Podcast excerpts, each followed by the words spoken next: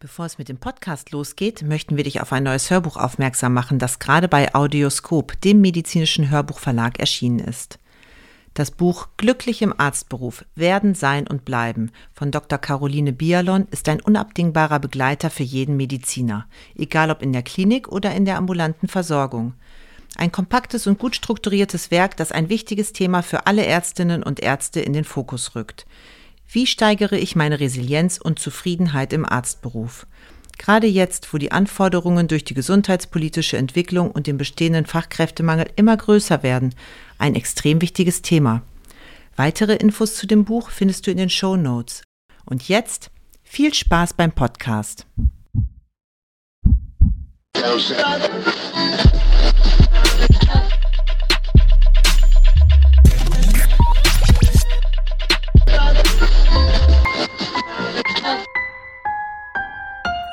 Lass mal hören. Professor Wojtecki's Brain Radio. Eine Audiokolumne.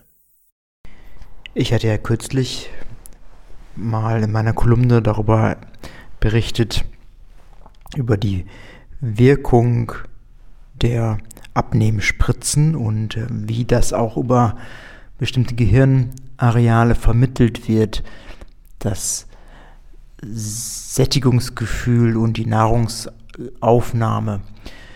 Und auch, dass diese Spritzen, die über die GLP-1-Rezeptoren wirken, möglicherweise Potenzial haben auch zur Behandlung anderer neurologischer Erkrankungen, Stichwort Alzheimer-Demenzen. Ich hatte auch darüber gesprochen, dass das ein Medikament ist, was zur Behandlung von Fettleibigkeit, Diabetes eingesetzt wird und teilweise aber auch als Lifestyle-Medikament benutzt wird. Jetzt gibt es Sicherheitssignale ähm, bei der Erfassung von Fallberichten in, in einer europaweiten Datenbank der Europäischen Arzneimittelbehörde. Diese Datenbanken sind zugänglich und können von Wissenschaftlern ausgewertet werden. Und jetzt gab es in International Journal of Clinical Pharmacy eine Auswertung von 2021 bis 2023 wurden die Fallberichte, die dort eingegangen sind, analysiert hinsichtlich der Nebenwirkungen, die reported würden. Und es wurden über 30.000 äh, Fallberichte analysiert.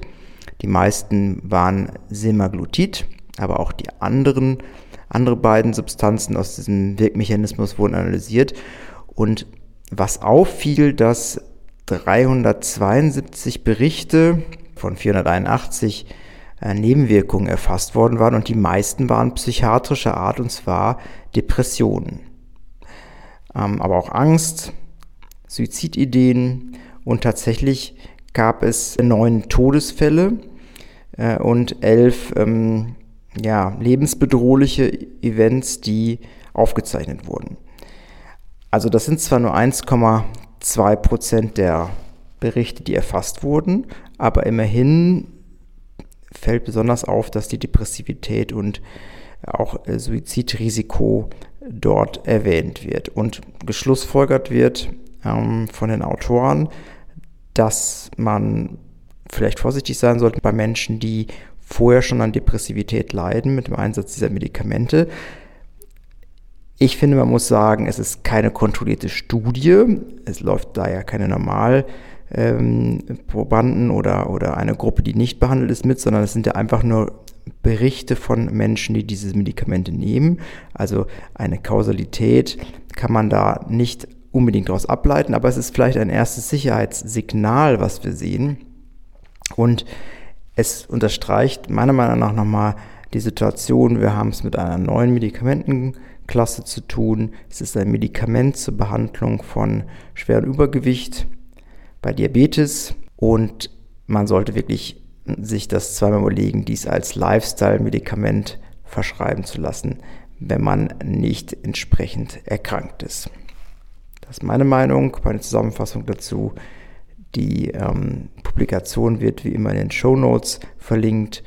Ich danke Ihnen fürs Zuhören und sage bis zum nächsten Mal.